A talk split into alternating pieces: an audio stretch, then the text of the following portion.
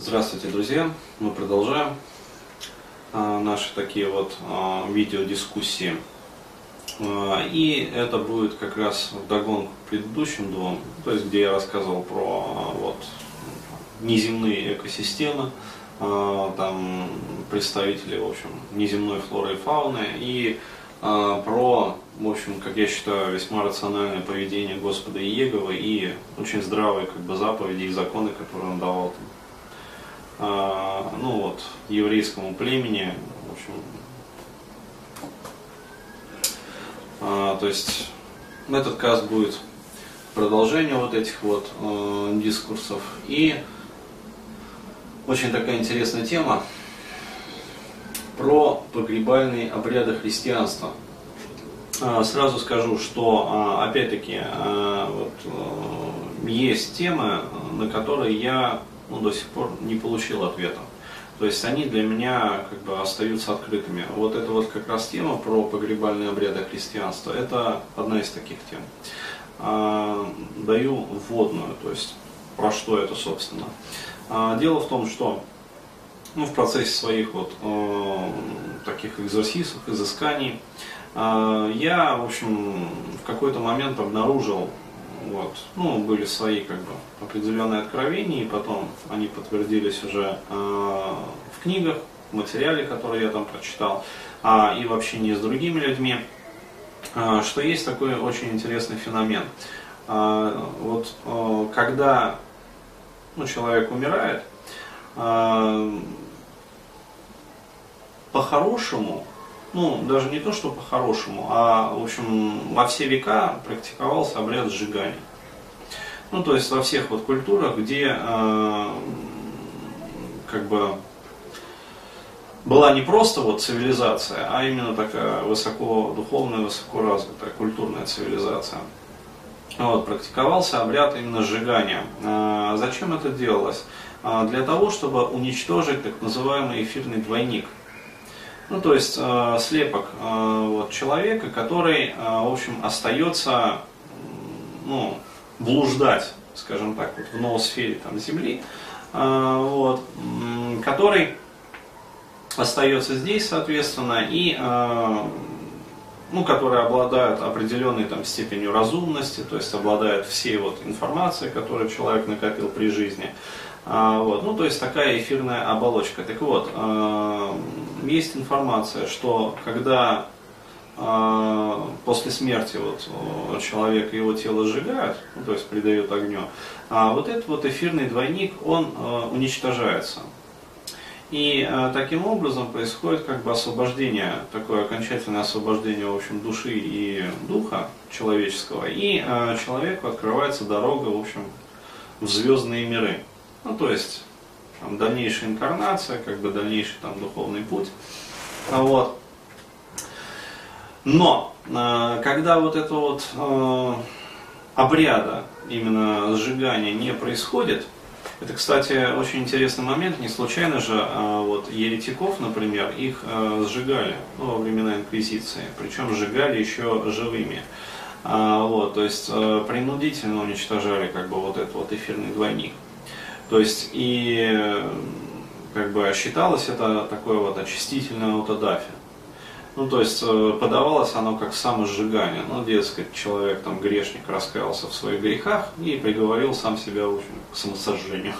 Вот. А мы здесь просто его, ну, по его просьбе связали, как бы привязали к столбу, вот, ну, по его же просьбе.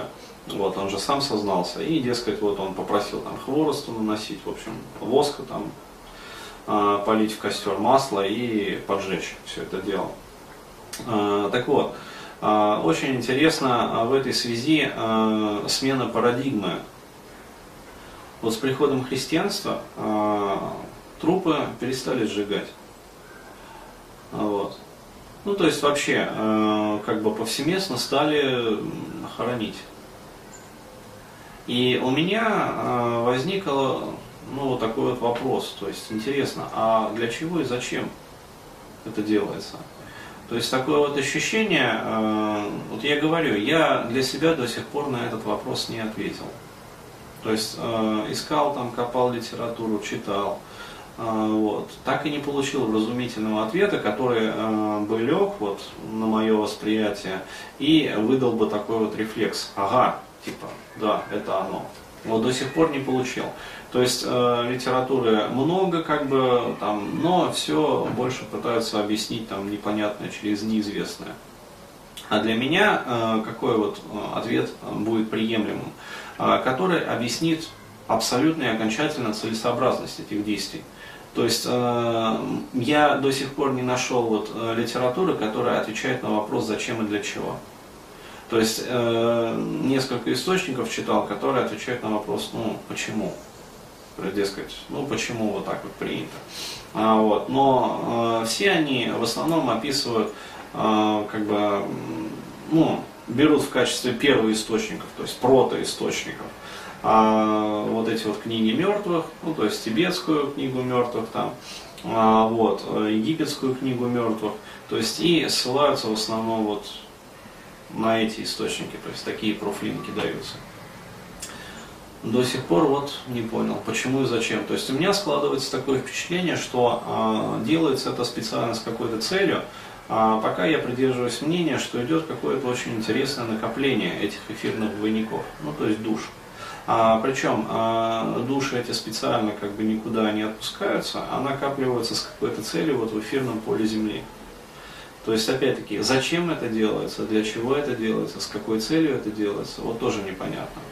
Потому что, ну, а, опять-таки, если э, хотят вот э, отпустить душу, но при этом сохранить э, как бы ее слепок, ну, то есть, э, как сказать, отпустить не просто душу, а чтобы она имела вот, как сказать, ну именно вот это вот эфирное тело. Ну то есть э, именно это эфирное тело было бы ее вот скафандром в посмертном мире. А вот, то захоранивание происходит э, по другим обрядам. То есть э, для этого существует обряд мумификации. А, причем отдельно надо обязательно тело, как сказать, ну, вскрыть, изъять из него органы и определенным образом их забальзамировать, ну то есть сохранить. А, также необходимо забальзамировать тело, ну то есть мумифицировать его, предохранить его от а, гниения и разложения.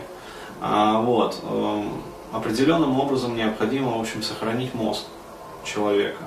А, ну, то есть изъять его, как бы, и тоже, в общем, мумифицировать, как бы.